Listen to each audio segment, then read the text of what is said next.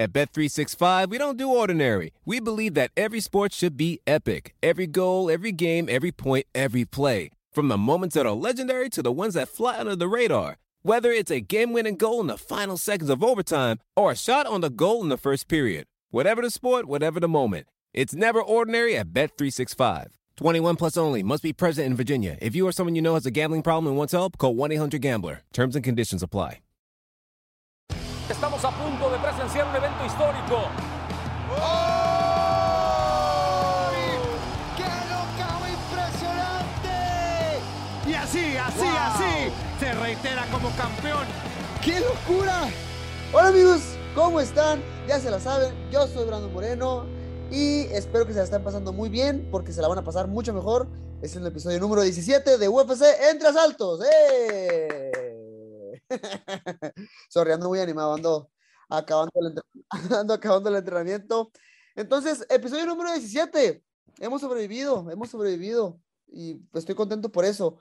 Hoy tengo un invitado muy chido eh, y que la neta estoy contento de hablar con él porque va para su primer evento estelar este próximo 30 de abril en contra de Rod Font y pues de llevarse la victoria yo creo que le esperan cosas muy buenas ya a- a- en el futuro, ¿no? Entonces, ¿de quién hablo? Del señor Marlon Chito Vera. Señor, ¿cómo se encuentra?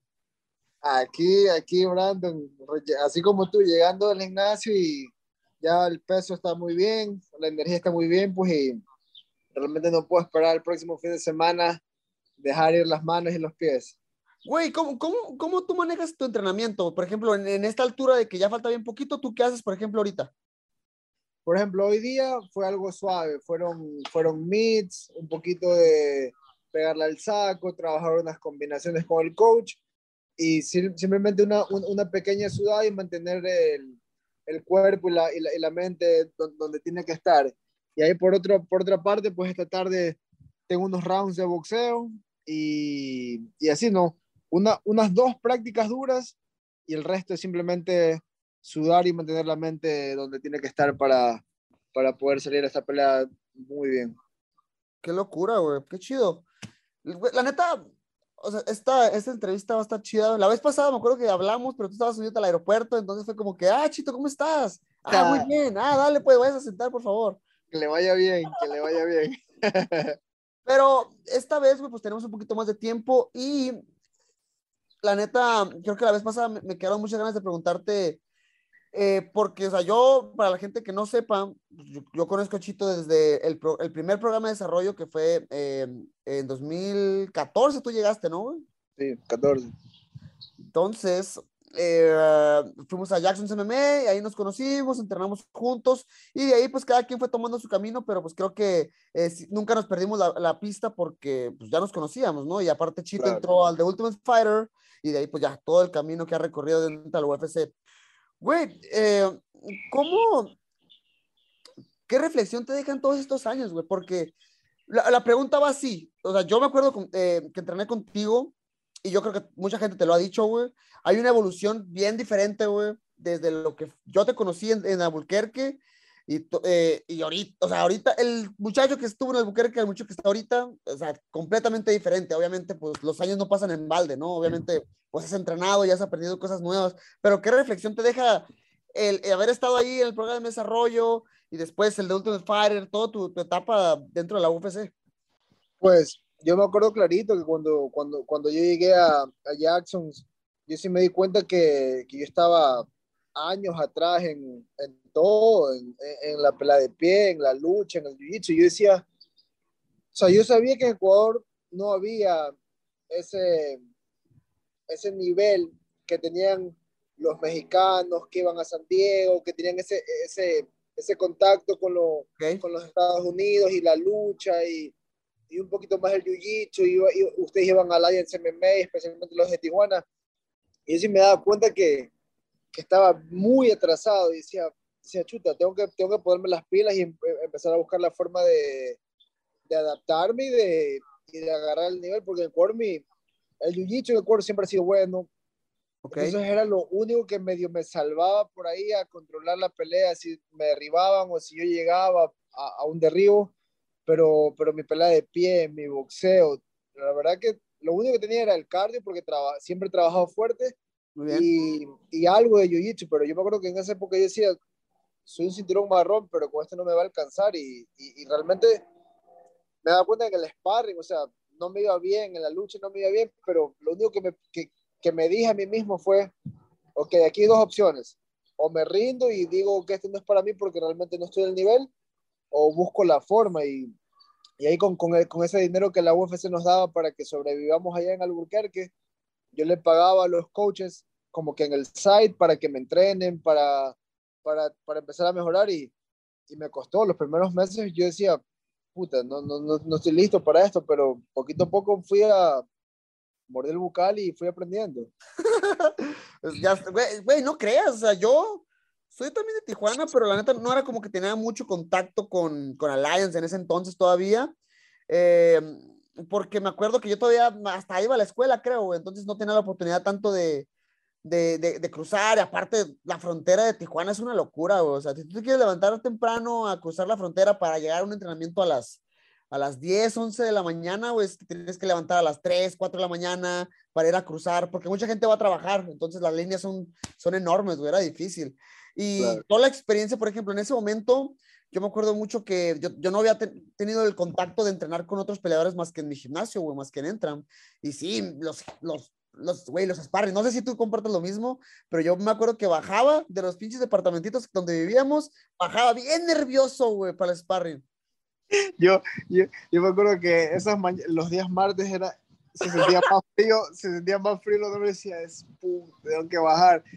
Y yo decía, pero el que no baja, que no baja no va a llegar, así que tocaba bajar y decía, ay, oh, los martes para mí era difícil, me dolía la barriga, me dolía- pero yo siempre decía, si, si, si, si bajo y si, y, y- si intento, ah, me, me, me- me pondré a la par algún día, pero yo sí decía, y yo veía que había unos que no bajaban, yo veía que había unos que hacían menos trabajo que los otros, y obviamente sin decir nombres ni nada, pero hoy, hoy en día te das cuenta quién hizo un poquito más que los otros, y yo sé, yo sé. Ya, sí, o sea, te digo, yo también, o sea, el día de los, ¿qué, qué, qué día hacemos sparring? ¿Los martes y los jueves, creo? Da igual, el caso es que el día, y, lo- y- y los jueves era MMA. el día, el día de sparring ya bajaba todo nervioso, güey. De este, no, que, no quería saber, pero pues sí, pues aparte te quedaba la espinita de que no, ¿cómo no va a bajar, güey? Pues ni, de modo que esté todo cobarde ahí encerrado en Ah, el evento no. arriba, güey, claro, güey. No te puedes, ahí no te puedes chupar, tienes que bajar nomás. Ya sé, güey. Entonces, pues nada, yo pues me voy para, me voy para pues, Tijuana, no, no, no tenía la, la mayoría de edad para competir en el The Ultimate Fighter, pero tú sí te vas, tú sí te vas, compites. Yo, lo que siempre me quedó duda, ¿cómo fue tu proceso ese, Chito? Cuando ya se acaba todo el rollo y se acaba el The Ultimate Fighter, eh, te regresas a Estados Unidos, eh, ¿cómo fue la decisión, güey? ¿Cómo fue la decisión? Y, y te fuiste primero a Jackson's, creo, ¿no? Y después te fuiste a Saqueo. Ahí, ahí nos dieron la opción allá, nos dijeron en Ultimate Fighter, donde ustedes elijan volar de sus países, nosotros los mandamos. Y como yo ya tenía el contacto en Jackson, me regresé para allá. ¿Ok? ¿eh? Y obviamente ya, ya, ya, ya esta segunda vez que regresé ya, ya, ya, ya, ya tenía, ya era familiar con, con la gente, ya, ya en el sparring un poco mejor y todo, pero, Claro. Pero igual todavía seguía, seguía medio verde, o sea, todavía me faltaban años y años de, de, de la práctica, pero, pero ya, ya me fue mejor y ahí, y ahí fue que me avisaron para, el, para mi debut en UFC, me mandaron mi contrato y, y pues yo me acuerdo que esas épocas fueron, fueron increíbles porque fue mi primer campamento en Estados Unidos Ok. y fue un campamento para una pelea en UFC en México que fue, que fue gigante. Me, fue, una, fue una experiencia muy buena. Sí. ¿Y cómo fue tu llegada a, San- a California, güey? Pues después de esa pelea en, en México, ah, me regresé a Ecuador y me quedé en Ecuador, que hasta el día de hoy siempre lo he dicho, fue el, fue el error más grande que hice, ¿no? Me quedé en Ecuador y como que ya no, no busqué salir y ahí fue el error más grande porque me quedé en Ecuador, peleé en Nashville, gané Ok. y dije, ah, no, si, si, si estoy aquí puedo, puedo quedarme y ganar, no pasa nada. Pero una pelea no, te, no, es, la, no es el resultado de, de la, de, la, de la carrera completa. Claro. Me dan otra pelea en Londres, voy, tuve un campamento que no fue muy bueno y al final del día podemos poner miles de excusas. El, el que se quiso quedar fui yo, así que fue, siempre la culpa la asumo yo. Pero y ahí fue que le dije a mi, a mi manager en aquella época, le dije, necesito irme de aquí. Y, y le pedí, le dije, ¿me puedo regresar contigo a tu casa en California y tú me llevas a un gimnasio? Pero yo, yo era de Ecuador, o sea, yo soy de Ecuador, yo en mi mente no decía, ah, California es algo pequeño que manejamos aquí nomás y llegamos al gimnasio. Cuando llegamos a California me di cuenta que era como otro país y dije, ay, ay, ay, aquí, ¿y a dónde voy? ¿A gimnasio voy? O sea, no, no tenía idea qué iba a hacer, no hablaba muy bien inglés, pero ahí fuimos como unos cinco o seis gimnasios y, y me, que me terminé quedando en uno en, en, esa época. Y, pero fue algo así de la noche a la mañana. O sea, perdí esa pelea en Londres y dije, tengo que cambiar mi carrera. Aquí no me, aquí no me, no me va a ir bien, así que tengo que buscar la forma de salir. Y, y empaqué mis maletas y me fui por un año.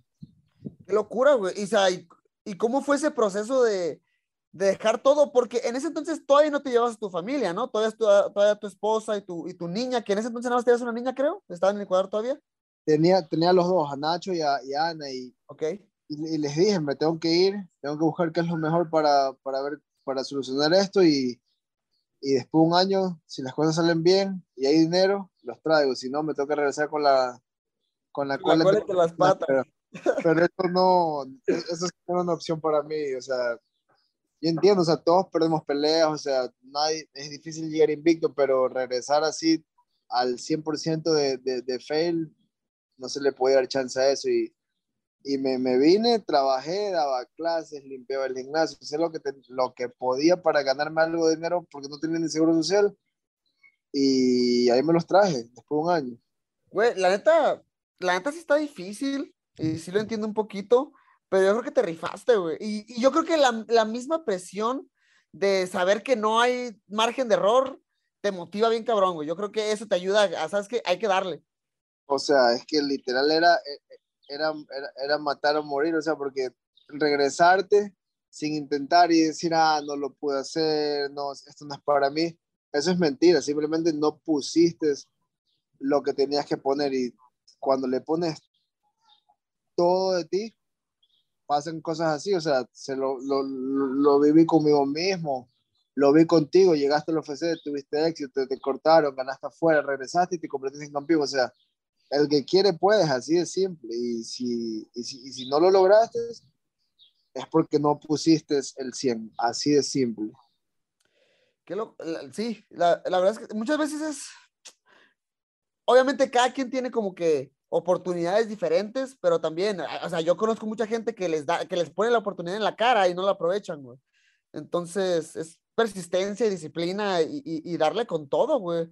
Qué chingón, o sea, y ahorita ya hablamos de una etapa para ti bien diferente, donde, o sea, qué güey, la neta, creo que la vida ha recompensado un poquito de todo el sacrificio, te está yendo súper bien. Yo me acuerdo todavía que cuando estábamos en, en, en Albuquerque, güey, tú, o sea, ya eras algo conocido en tu país, ¿no, güey? Claro, o sea, es, que, es que en Ecuador el MMA básicamente no existía. O sea, por ahí hubo un par de peleas, un par de eventos, pero mi, mi primer entrenador de, de, MMA Soluso, él era el único que, que, salía y peleaba en Perú, peleaba en Panamá, peleaba en México, pero, pero, pero él es brasileño. O sea, obviamente ya con los años eh, es más ecuatoriano que nadie, pero... Okay. Pero él, él era el único, la gente decía, ah, él, él, él, él, es porque es brasileño, porque su nivel de jiu-jitsu es muy alto, pero de ahí no había gente que, que hacía esto, y yo, yo por seguir ese buen ejemplo, gracias a que él llegó a Ecuador, yo dije, o sea, voy a hacer un par de peleas aquí en Ecuador, pero de ahí me voy, o sea, voy, busco pelear en Perú, en Panamá, en México, y, y ahí veo, veo, veo, veo qué hago, y, y seguí, seguí sus pasos y, y por eso llegué, llegué, a la UFC, porque si no, me cabe corto toda mi vida, o sea. Y en esa época no había MMA, o sea, no, no había una prensa para MMA, no había, una no, no habían eventos para pelear, o sea, no había nada. Si recién el, la UFC se hace popular, ya cuando yo llegué ya la gente me reconocía y todo, pero ahora recién es algo muy popular allá, en los últimos dos, tres años, o sea. Digo, te lo. Sí, pues que te rifaste, o sea, muchas veces la gente da miedo a dar el siguiente, a- le da miedo dar el salto por el miedo a lo desconocido, güey. El, ¿sabes qué? O sea, voy a saltar, pero no sé qué va a haber enfrente, güey. Y eso, mucha gente lo detiene bien canijo, güey. Tú, la neta, tomaste el riesgo y, y- y- estás viendo los beneficios. Digo, te pregunto porque yo lo, yo lo veo como bien claro con, con Michael, güey, que es, que es, que es mi, mi- mi compañero, mi amigo. O sea, güey, debutó y ganó en UFC y fue una locura, güey. Lo he visto que sus pinturas, que tiene una pintura de él y tuya también, güey, que conoció al gobernador. Entonces, eso me pone a pensar, digo, no manches, o sea, Chito, el señor ha de llegar a Ecuador y le han de poner su, le de poner su cuartito chido, lo recoge limoncinita. La verdad, la verdad que la, la verdad que la última vez que fue a Ecuador, sí sentí, sí sentí un, sí sentí un, algo diferente, o sea, ya era, ya no, fue algo que me tocó experimentar por primera vez y que no sabía cómo, o sea, la, fui en el 2019 la última vez y esa vez me tocó experimentar algo que nunca en mi vida experimenté, o sea, el, el, el salir a las calles y literal no poder caminar sin Ah, güey. Y realmente uno nunca sabe cómo va a reaccionar porque esto es de un día para otro, o sea, ganas un par de peleas, vas a tu país, la gente te reconoce, te saluda, pero ya llega un, lle- llega un punto que, que ya es algo masivo, o sea, que ya la, la, señora, que la señora que vende maduro con queso en la calle te grita por tu nombre y te das cuenta que llegas a otro nivel. Y, y de ahí viene todo, ¿no? ¿Cómo, cómo, cómo actuamos ante eso? ¿Cómo, cómo, lo, ¿Cómo lo asimilamos? Es lo que te va a llevar o a ser más grande o te trae para abajo, porque también eso es algo que nunca se sabe. Y la, la fama viene separada del éxito de las peleas. O sea, lo que haces en el gimnasio y la fama son dos cosas diferentes. Y, y si no lo sabes manejar, pues o te puede bajar o te puede subir. Y, y creo que he tenido la, la, la fortuna de, de, de, saberlo, de saberlo manejar y, y de saber que eso lo puede vivir la gente afuera. Yo, mi vida no puede cambiar, mi disciplina, mi ética de trabajo, lo que yo hago, tiene que mantenerse y siempre mejorar. Güey, ya, ya lo decía eh, el tío Ben, güey, el tío de Spider-Man, güey. Exactamente, traigo, traigo un, gran, un gran poder conlleva una gran responsabilidad, güey. Pues sí, o sea, si te, te llega todo el éxito y tú mentalmente no estás preparado para él, güey, te puede jugar en contra horrible, güey. Obviamente te no nos, vamos, no nos vamos a poner a decir nombres, pero conocemos. Te come, te come. ¿Sí? Come, y lo hemos visto en la UFC miles de veces. Llega alguien de la noche a la mañana, gana, y si tú crees que la fama y los medios pelean por ti, te come. Eso te puede comer. Yo por eso digo, no, no, no, no confundan la fama temporal con el éxito de verdad, porque son dos cosas muy diferentes. Y si no tienes los pies bien pegados, pues la caída va a ser fuerte. Ya sé. Pasando, pasando a, a, otro tema, antes de, pues, de hablar, de platicar un poquito de lo de Rob Fong, güey, quiero preguntarle, eh, ¿en qué se entretiene el señor Chito Vera en sus momentos de, de hobby? Porque por ahí he visto, pues, las redes sociales, que, te, que ya te pusiste como a surfear y tienes una granjita en tu patio. ¿Qué hace el señor Chito Vera los fines de semana, por ejemplo? Uh, a, a, mí me encanta surfear y, y, mis entrenadores tienen que decirme, ya no surfes más, cuidado las lesiones, Órale. pero si fuese por mí... ¿Eres bueno? Voy, o sea, para ser peleador full okay. time, sí soy pero bien de corazones, yo no sé. No, sí, sí, sí, soy... Yo le digo a la gente, soy un cinturón azul tirando púrpura. Ah, güey. Sí, sí le meto, sí le meto un poquito. Sí le, güey, sí un, le... cinturón, un cinturón azul tirando la púrpura, ya se, ya se pega el tiro, güey, ya es bueno. No, sí, sí, sí. Es que me encanta, crecí surfeando y es en el único lugar donde, donde mi mente se queda en blanco. O sea, la gente, hay gente que medita, hay gente que cierra los ojos, que va al yoga. Eso es el surf para mí. ¿Creciste surfeando? ¿En Ecuador hay, hay playa? ¿Ya surfeabas? Sí, bastante playa y buenas olas y, y cuando desde pequeño, de los 12, 13 años empecé a surfear y realmente me, me, me encanta, realmente es más, he tenido algunos viajes, unos que se, se les dice surf trips, que son que tú llegas a un, a un hostalcito okay. y surfeas mañana, tarde y noche, comes, surfeas, comes, surfeas y he, he, he tenido que cancelarlos por, por mi visa, por por temas de pelea, pero he, he tenido tres que ya están pagados y todo, solo tengo que buscar el tiempo para Ok. poder hacerlo. Inclusive, eh, también vi que conociste a un, un, a un surfista muy famoso, ¿no? Slater, si no me equivoco, algo así. Claro, lo conocí, lo conocí hace algunos años y ahora me, me ha invitado a su, a su piscina de, de, de surf en, acá en California. y ese fue el día, ese fue el mejor día de mi vida. Surfé con Kelly Slater en su piscina, eso fue algo, algo increíble. Güey, ¿tú crees que en otra vida pudiste haber sido surfista en vez de peleador? Yo creo que fue un vikingo de guerra ok. o o un pirata, no vamos. pero puede haber sido surfista. Es más, en la próxima vida voy a ser surfista. Güey, ¿por qué no, güey? O sea, nunca sabes. Qué locura, güey. Y platícame un poquito de lo, porque la otra vez vi en, en- en redes sociales que tenías como una granjita en tu patio, güey. En, mo- en modo o sea, tenía, tenía un, un- un jardín con todos los vegetales que te puedes imaginar. Y eso es por, por obviamente, por, por temporadas, ¿no? Tenía, el año pasado tuve todos los vegetales que puede tener en verano, después todos los vegetales que puede tener en, después del verano, y ahorita acabo de plantar tres árboles, uno de, aguacate, uno de naranja y uno de limón. A ver, aquí te los voy a enseñar. ¿Cómo se ve aquí la camarita? Ahí. Wow. Ahí están, un, dos, tres. Oye, tienes un patio grande, güey, ok. Ah, para que vengas con las niñas, pues, brother. Ay, chivato presumido, ¿no? Me Ah. prestas tu patiozonón. Ah, pues me estoy preguntando los árboles, te estoy enseñando. Ay. Y Güey, una mesita, una, una mesita de billar para jugar al a bola Nice. 8.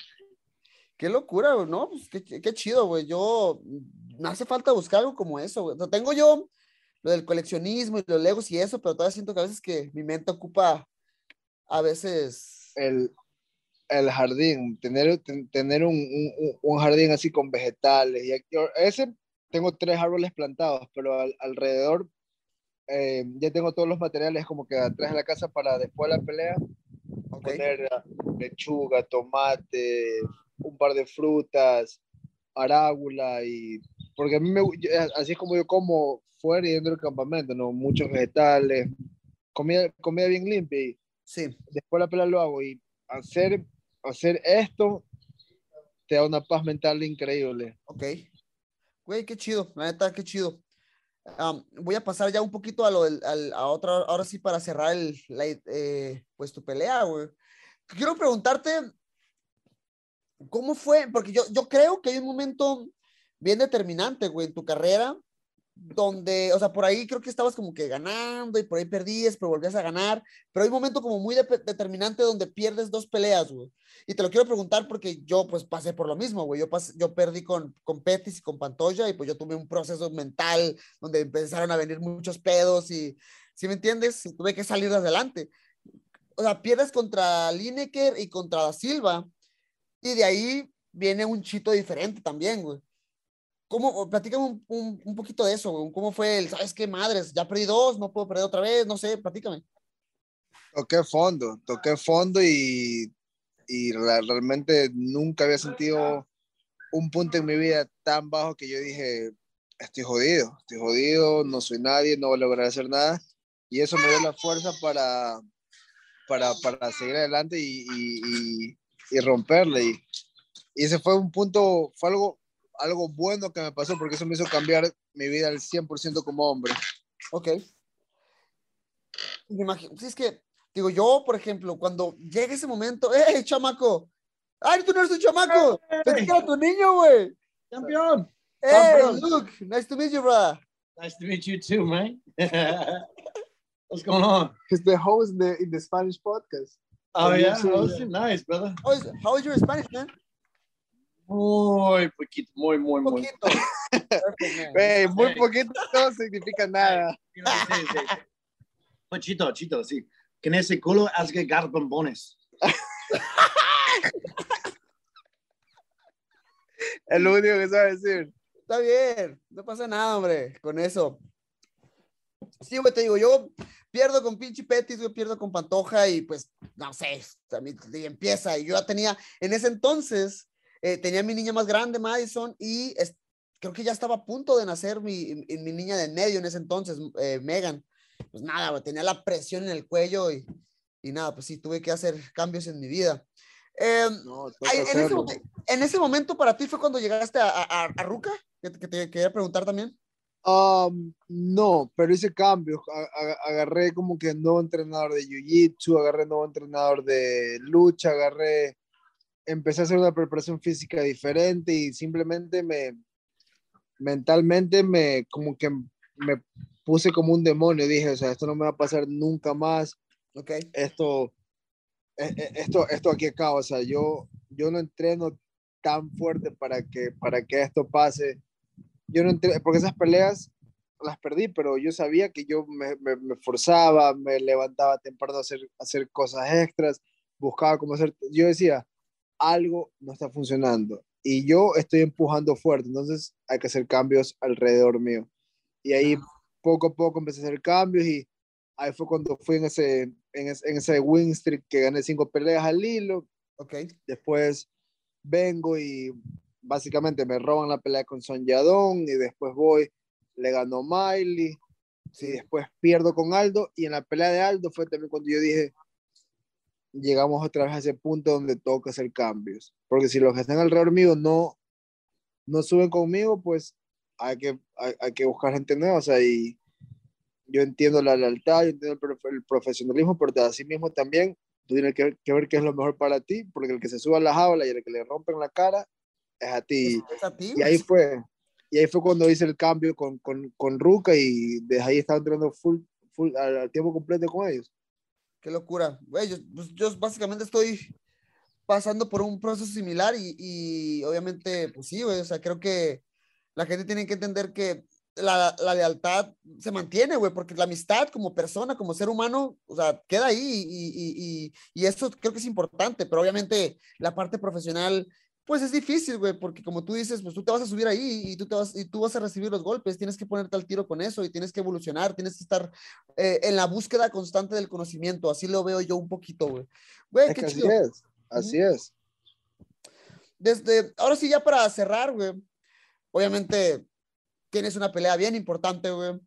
Eh, personalmente creo que en este momento más importante que la de Aldo, porque creo que, o sea, él está, él está en el top 5, Rob Font está en el top 5, y si ganas, o sea, tu nombre ya está ahí, güey, o sea, creo que ya tienes todos los argumentos necesarios para decir, hey, o sea, yo puedo pelear por el título, se cae, una se cae o algo, lo que sea, yo puedo pelear. Entonces, eh, nada, o sea, ¿cómo te has preparado para este combate? Sabemos que Rob Font es un peleador con muy buen boxeo, muy bonito. Eh, no recuerdo si pateo muy bien, pero creo que sí lo hace de vez en cuando. El boxeo tiene cierta lucha y tiene un jiu-jitsu como muy técnico, ¿no? Sí, eh, yo creo que lo, lo describiste perfectamente como, como yo también tengo la misma opinión, ¿no?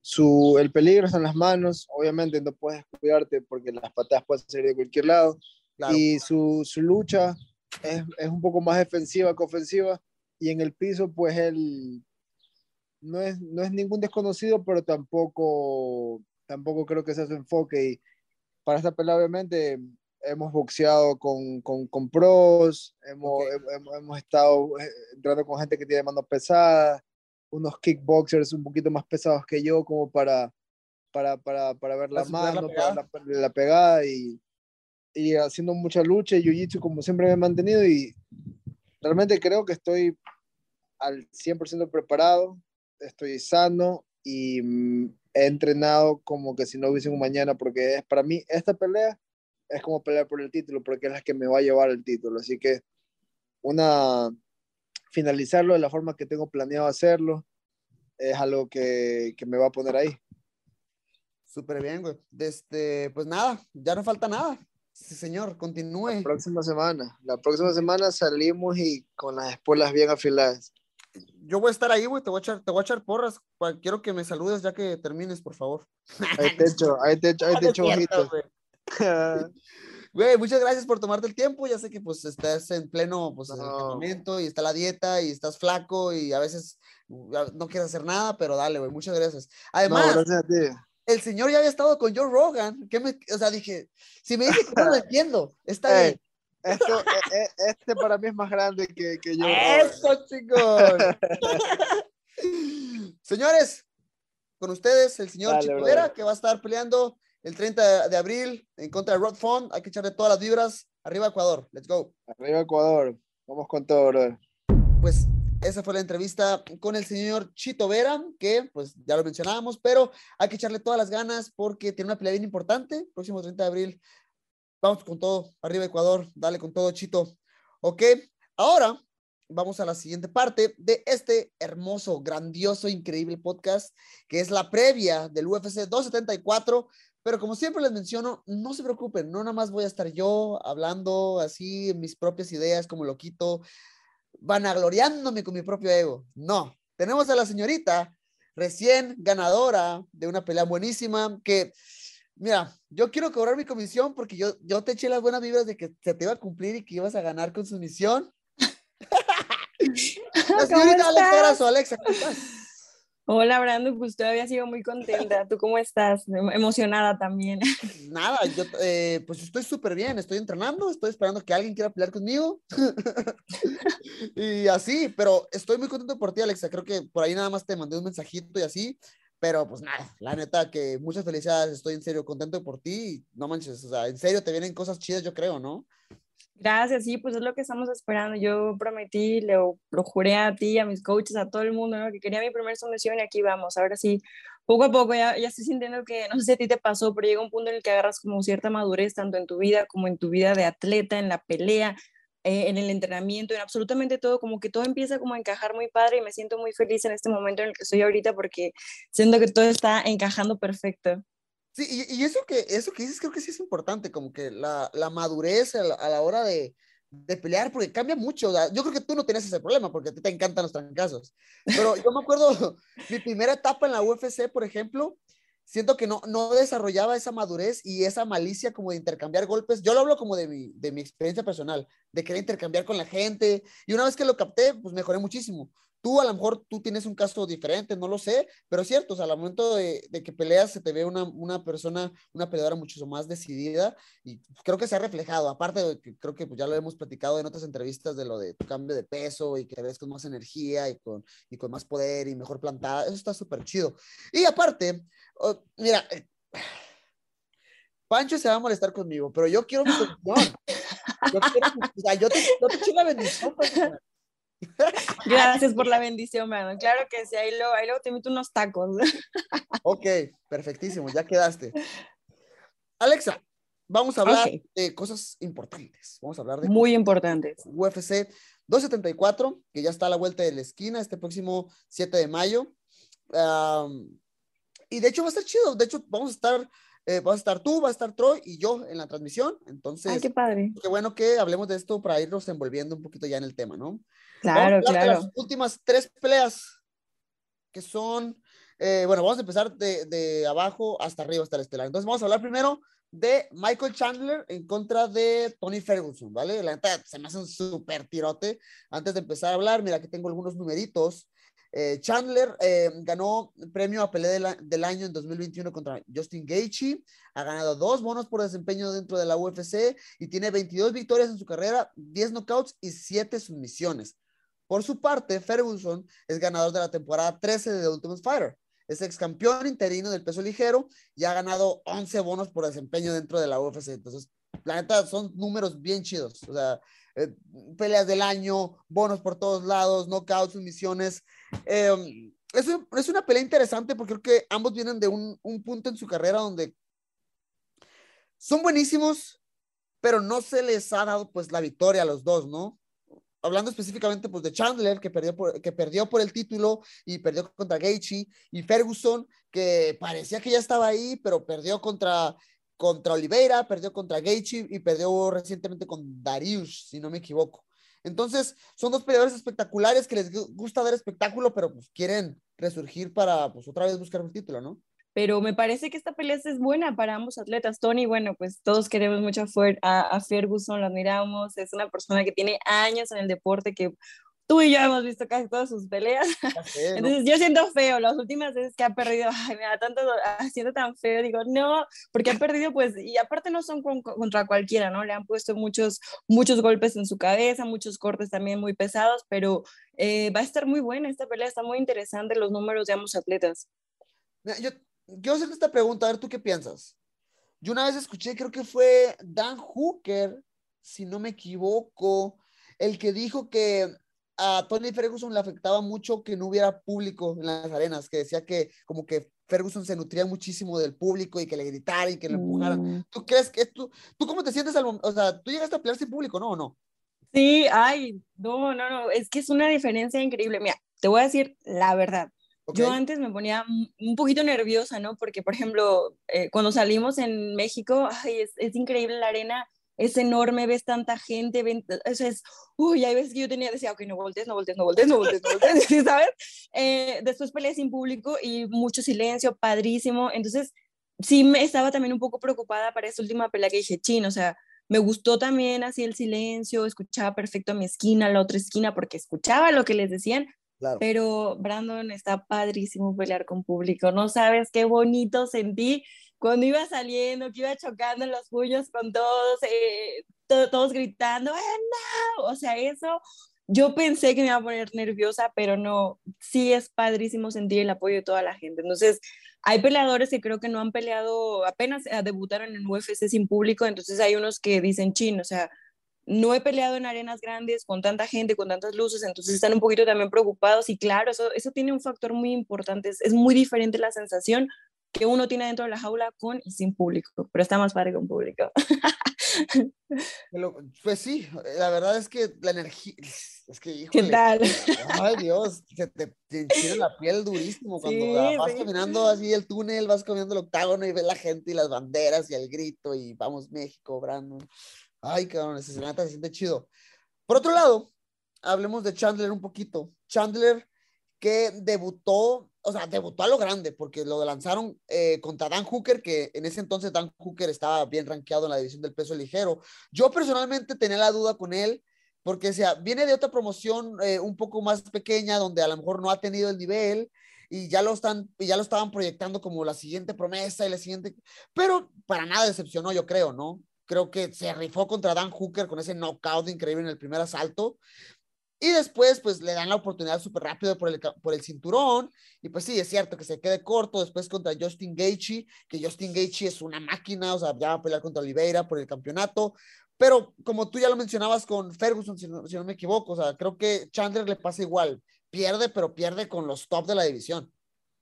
¿Contra quién? Exacto, hay que ver contra quién fueron esas peleas, son estrellas en ascenso, son personas que golpean durísimo, que tienen un cardio increíble y eso en especial por el lugar en donde entrenan, ¿no? Creo que entrenan a, dos, a más de 2.000 metros de altura y eso, tú que has entrenado en México, dime sí o no cambia. Uno están entrenando allá, o sea, wow, para adaptarte, padrísimo, bueno, está intenso, pero ya que agarras la condición, ya que sientes que tienes todo ese aire, que las piernas allá no se te doblan, el cardio, que está tu cabeza muy fuerte, creo que eso también ha tenido mucho efecto en los combates que han podido dar estos atletas. En contra de, claro, alguien que no entrena a lo mejor a, a- a altura, porque sí cambia, la verdad sí cambia bastante. Claro.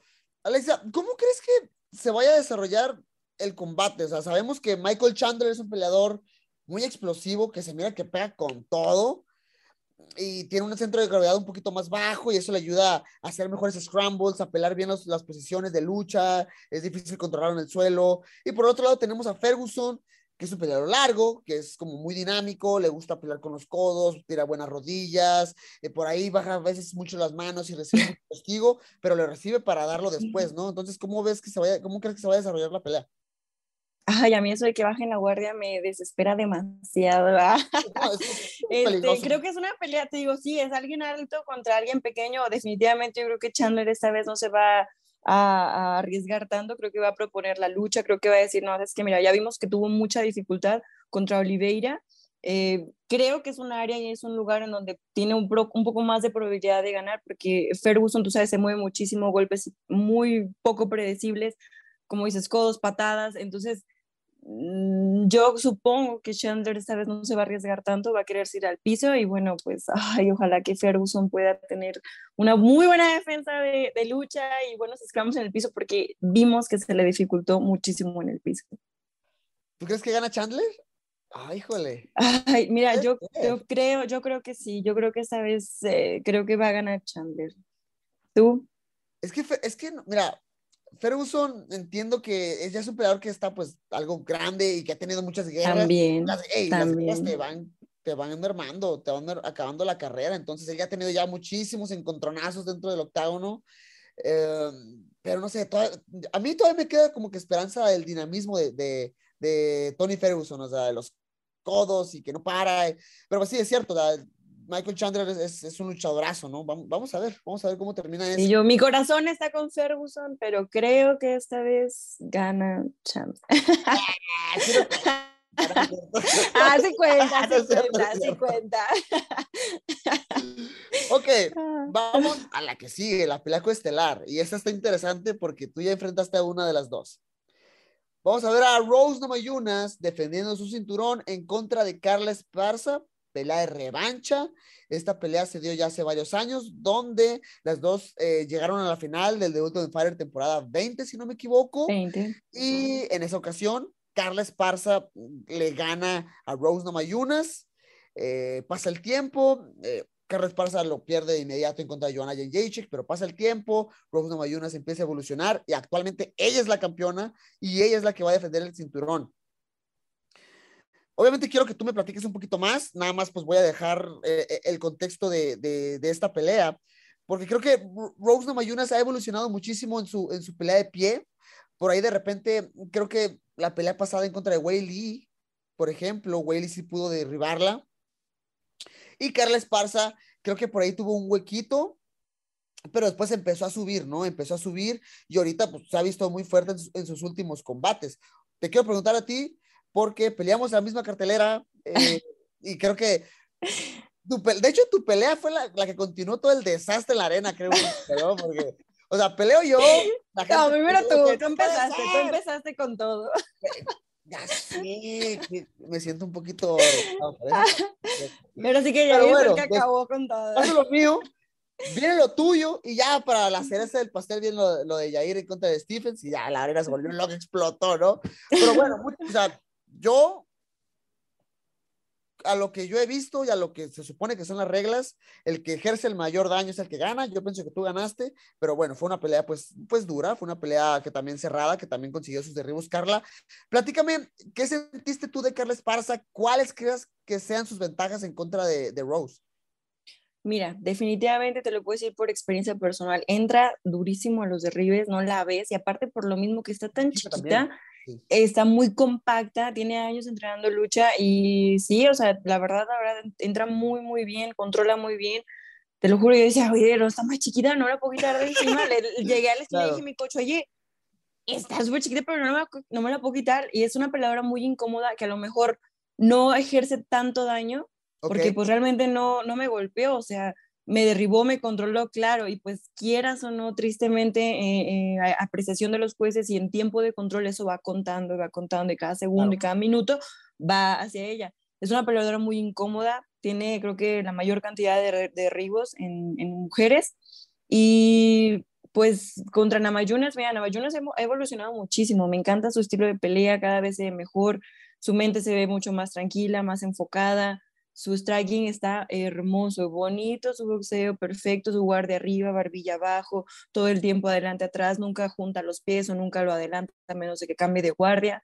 Eh, tiene un timing súper padre y bueno, su jiu-jitsu no se diga. Entonces creo que sí, obviamente es un plan de pelea muy obvio, ¿no? O sea, Carla va a querer derribar sí o sí, controlar y estar todo el tiempo ahí en el piso. Si puede someter, pues va, va a intentarlo. Pero bueno, pues tenemos a una Rose Namajunas que está constantemente evolucionando y lo mismo, está entrenando en altura, creo que es del mismo gimnasio también.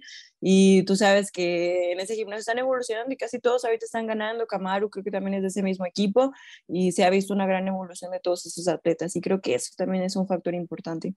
Sí, mira, o sea, para que no lo sepa, es un, es un gimnasio pequeño donde es Trevor Whitman el que es el head coach y da pues básicamente entrenamientos privados para Kamaru, para Gaethje, para Rose y obviamente a lo mejor por ahí se me escaparán otros, pero pues ellos son los más, los, los, los top, ¿no?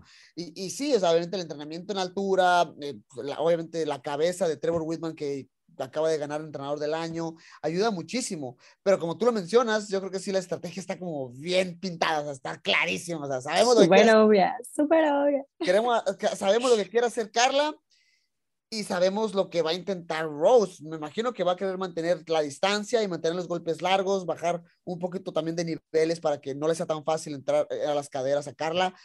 La pregunta obligada, eh, Alexa, ¿quién va a ganar? ¿Quién se va a rifar?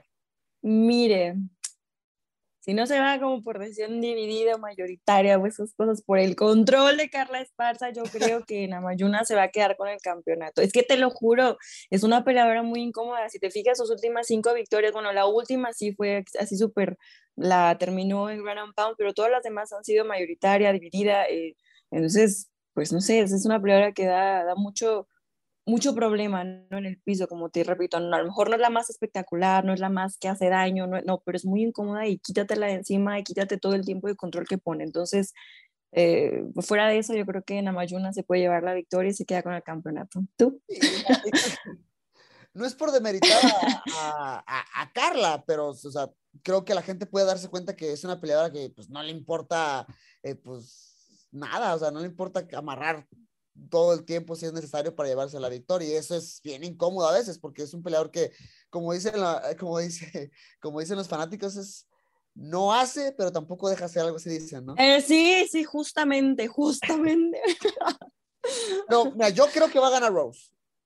Yo creo que ya tiene la experiencia, creo que tiene la, la, la madurez necesaria, como tú lo comentabas, eh, para mantener a raya a Carla y, y, y la vamos a ver eh, todavía como campeona después del UFC 274.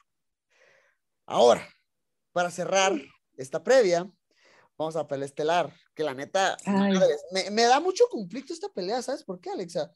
Porque, ¿Por, por ejemplo, la pelea pasada, cuando Oliveira peleó con Poirier, yo juraba que iba a ganar Poirier, o sea, definitivamente.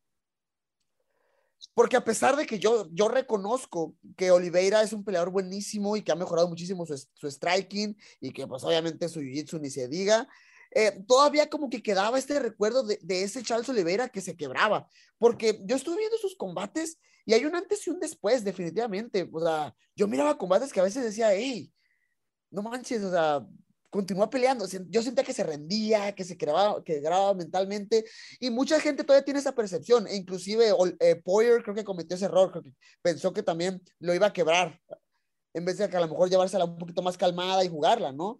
Y, y al final pierde. Entonces, para mí está esto, a mí me encanta cómo pelea Gaethje, es un peleador que a lo mejor a veces no es tan técnico, que lo he visto un poquito más técnico en las últimas peleas, pero obviamente que cuando se le prende el foco, o sea, ya va con todo y le vale la guardia y le vale todo y empieza a tirar golpes, ¿no? Y me encanta Gaethje, pero en este momento creo que ya no, ya no es justo dudar de Oliveira, ¿no? Ay, a mí esa pelea, no sabes, yo también estaba viendo ambos. Yo soy súper fan de Oliveira. Yo sí dije que iba a, a, someter a Dustin en el tercer round y mira, lo sometió. Ay, qué nada más que, nada más que, no, ¿sabes? Ay, bueno, o sea, la verdad sí lo dije. eh, nada más que me preocupa mucho esta pelea porque Justin es muy bueno, pega durísimo y, y, y, mira, la verdad, o sea, Charles se aguanta golpes, pero nunca mueve la cabeza, sí patea, sí golpea y todo, pero se queda así todo el tiempo con la cara. En casi todos sus combates, a pesar de que lleva 10 victorias al hilo, en todos lo han tocado, casi lo noquean, lo mandan al piso, le hacen knockdown, ahí está casi muriéndose y boom, bueno, de repente cae en el piso y ahí es donde él se siente más seguro y gana. Pero Justin, ay Dios, le costó, imagínate, a Khabib le costó bastante poder derribarlo, ya hasta que agarró el, ese low kick después de tantos, dijo ya aquí, y es donde pudo agarrarlo, pero realmente le costó bastante trabajo y, ay, esta pelea sí me tiene un poquito preocupada. Es que, sí, o sea, yo, yo veo lo mismo, y, y obviamente, te, por lo mismo que te comentaba de lo de Poirier, que dudé completamente de Oliveira, eh, por eso me, me cuesta realmente descartar a Oliveira completamente pero sí veo lo que tú me dices, o sea, de que Oliveira siempre me lo tocan y la cabeza siempre está en medio, o sea, nunca mueve la cabeza de... de, de, de... Ni rolling, ya es que a veces, bueno, uno hace como un poquito eso para absorber Ajá. el golpe, no, él, no, él, es, o sea, es... literal, se queda y quiere contestar todo el tiempo, entonces creo que eso no está tan bien, y bueno, pues del otro lado tenemos a, a Gage, que bueno, hasta su coach le, le ha dicho, hemos visto en varias peleas últimamente que le dice, hey, cálmate, o sea, yo entiendo que estás bien divertido, que te gusta, que te encanta, pero cálmate, o sea, necesito que te enfoques y este, él está así, todo emocionado, todo intenso y desgraciadamente también eso puede ser un factor, porque las, las pérdidas que tiene han sido por eso, iba ganando, iba ganando, se emocionó de más y un error, un error y bueno, entonces, eh, ojalá que también Gaethje esté cambiando eso, se esté calmando más, que entendamos que le encanta, ya sabemos que le encanta agarrarse a golpes, pero ojalá que no pierda la cabeza porque tiene un, un muy buen sometedor enfrente. No, además de que sí, o sea, Oliveira no, no, es campeón de casualidad y te pones a ver los números y dices, madres, o sea, te quedas así patinando de todos los bonos de eso. De hecho, aquí ni siquiera dije los, los numeritos, me va a regañar producción. Perdóname, producción, discúlpeme. Pero mira, Oliveira es, eh, tiene racha de 10 victorias actualmente, tiene 20, 20 victorias por sumisión, 9 por nocaut en su carrera, tiene el récord de más finalizaciones en la UFC con 18 más victorias por sumisión en la UFC con 15 y está empatado con Cowboy Cerrone en bonos de desempeño. Tiene 18. Ya, ya saqué los cálculos. Wow. Ha hecho dinero. Definitivamente ha ganado. Wow. Mucho. y por otro lado, eh, Gaethje, pues ex campeón interino del peso ligero, ha ganado, ha ganado bonos en 9 de sus 10 peleas en la UFC. 10 bonos en total. ¿Ok? Eh, obviamente, nada más no ganó bono con, eh, con Javib pero porque pues sabemos que Javier era una bestia.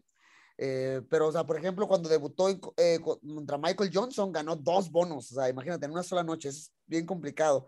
Tiene 23 victorias en su carrera, 19 por knockout, y es el primer ganador en ganar bonos en, en sus primeras siete peleas. ¿Ok? Hasta con, la, hasta con la de con la de Javib, si no me equivoco, por ahí. Sí, de hecho creo que él nunca ha sido, ha sido solo estelar o coestelar, no ha tenido eh, otro papel en las carteleras, ¿no? Es de las principales siempre. También antes de llegar a UFC tenía 17 ganadas, creo que no había perdido, llegó invicto a UFC también y pues 12 han, han sido finalizaciones antes. Siempre, casi siempre acaba con sus oponentes, es un, es un finalizador también. Yo voy a decir esto, y la gente que nos está escuchando va a ser testigo, tú Alexa vas a ser testigo. Yo voy con Gaethje, ¿ok? Yo voy con Gaethje, pero obviamente si gana Oliveira, la neta yo ya no puedo dudar con, yo ya no puedo dudar de él y la pelea que siga, yo ya le voy a él porque ya, ya me cayó demasiado, o sea, ya le ganó a mis peleadores favoritos en el peso ligero, apoyo entonces voy con Gaethje, pero si ya gana Oliveira, ya, ya, ya, ya, ya no puedo decir nada en contra de él. Sí, mira, yo también, a mí me encantaría que ganara Justin, se me hace una persona que da peleas muy, muy emocionantes, a mí me encanta ver todas sus peleas, pero ah, si Oliveira se va a la segura, va a ir a un body lock o a un single y va a ir a cambiar la espalda y a irse a la segura a someter definitivamente, pero a mí me encantaría que gane Justin, pero también me encantaría que siga siendo campeón Oliveira, porque una vez vi un video de él, ¿no? Que dijo, oye, me costó 11 años llegar aquí, yo voy a seguir entrenando y dando lo mejor en cada pelea porque fueron 11 años durísimos de ganar, perder, ganar, perder y al fin estoy encontrando mi momento y quiero esto y voy a seguir con este campeonato. Entonces, ya Híjole, quiero que sea. Es que, ¿cómo no conectar con una historia como esa, no? O sea, una historia de, de así de, de disciplina y de perseverar hasta la muerte, así de cuando mucha gente no te la, no te la daba, o sea, de que no lo ibas a lograr y, y hasta tú mismo demostrabas que como que no lo ibas a lograr porque perdías así unas bien descaradamente. O sea, vuelvo a repetirlo, hubo un cambio total en, en, en Oliveira, pues ya obviamente él contará su historia, qué cree que fue, pero sí, o sea, ahorita ya es un, es un peleador completamente diferente, o sea, ya no, o sea, además de, aparte de que, como comentábamos, que recibe mucho castigo, pero creo que se ha, me- ha mejorado su, su striking, es, es, es, mejor. Así, totalmente, sí, sí, sí. Y por ejemplo, es lo que yo te comento, esas historias a mí me motivan mucho, ¿no? Porque hay historias que son perfectas, como Khabib, ¿no? Están Gana, chidas, gana, gana, sí. gana, ju- jamás pierde, ¿no? Y todo es excelente y perfecto, pero a veces uno quiere lograr eso mismo y, no manches, es bien difícil, o sea, de verdad está cañón. Yo, yo admiro esas personas que digo, wow, ¿cómo, cómo le hacen lo que tienen, que, que ganan y ganan y todo el tiempo, toda su carrera va perfecta? Pero, por ejemplo, tenemos el- el- la historia de Charles, ¿no? Que ganó, perdió, ganó, ganó, ganó, perdió, perdió, perdió, perdió, ganó, ganó, y ahorita está hasta arriba y está disfrutando y va súper bien y dices, bueno, ok, o sea, tampoco a veces uno no puede ser tan perfecto, ¿no? Hay momentos en la vida en que son altas y bajas, pero llega un punto en el que te encuentras contigo, encuentras todo, como te digo, esa, madurez en, en toda tu vida, en todos los aspectos de tu vida, y es cuando se pueden cumplir y lograr todas esas cosas que, que estás soñando. Nice, buena y buena esa, la verdad es que sí, la verdad, sí, igual, pienso exactamente lo mismo, me identifico, es una historia con la cual yo creo que la gente conecta muchísimo más porque es más real, o sea, lo apre- Totalmente, sí. La neta, o sea, Javib invicto y a todos destruía, la neta, qué chido, si lo miras como que madres, es un super dios del MMA, pero sí, cómo no conectar con alguien que a lo mejor está en el día Se día. ve más humano. That's it, con eso. Señores, pues nada, esas son las tres peleas, eh, eh, eh, pues antes de la est- coestelar y estelar. Y también van a estar eh, Lupita Godínez, que tú la conoces muy bien, y va a estar Tracy Cortés. Entonces creo que también van a tener muy buenas peleas, ¿no? Tú las conoces directamente.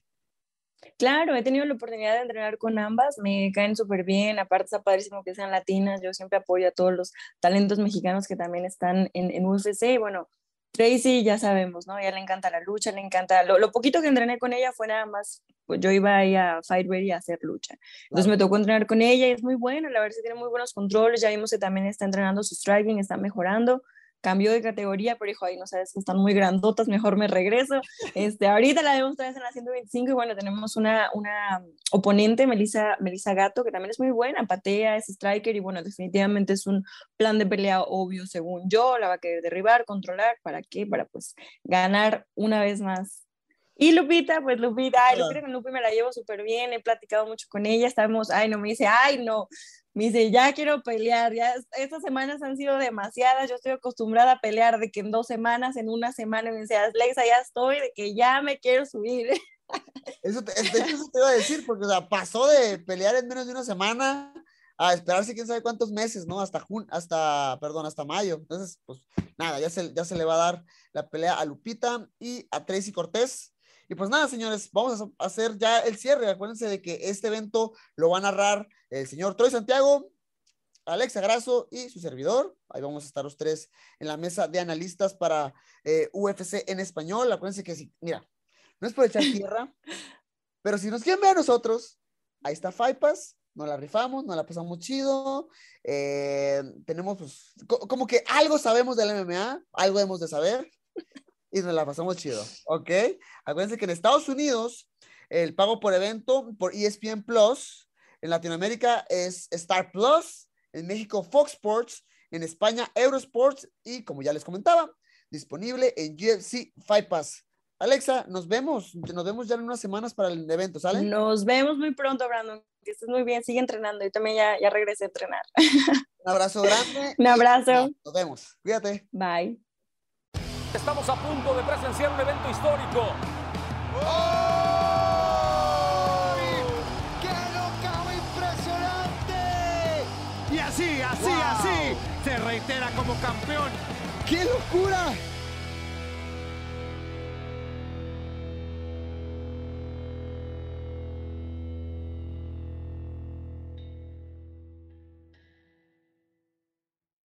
At Bet365, we don't do ordinary. We believe that every sport should be epic. Every goal, every game, every point, every play. From the moments that are legendary to the ones that fly under the radar. Whether it's a game-winning goal in the final seconds of overtime or a shot on the goal in the first period. Whatever the sport, whatever the moment. It's never ordinary at Bet365. 21 plus only. Must be present in Virginia. If you or someone you know has a gambling problem and wants help, call 1-800-GAMBLER. Terms and conditions apply.